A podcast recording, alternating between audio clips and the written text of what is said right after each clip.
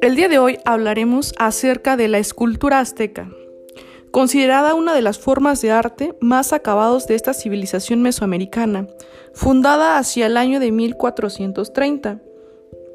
La escultura mexicana es el producto del desarrollo de una larga tradición del grabado en piedra y madera. El antecedente más antiguo de la escultura azteca en piedra data de los primeros pueblos olmecas, que se establecieron en la costa del Golfo de México hacia el año de 1200 a.C.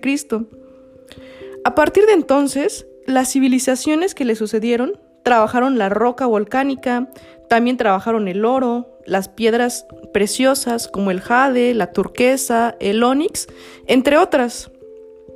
Es un tipo de arte ecléctico debido a las múltiples influencias artísticas recibidas de la escultura de los antepasados y de las culturas contemporáneas además de su gran variedad temática, la escultura azteca expresa mucha fuerza plástica.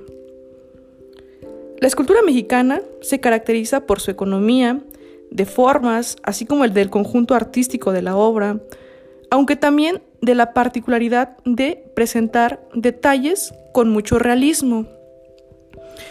Este es uno de los tipos de arte prehispánico de Mesoamérica más desarrollados. Espero que les haya sido útil este pequeño eh, introducción sobre la escultura azteca.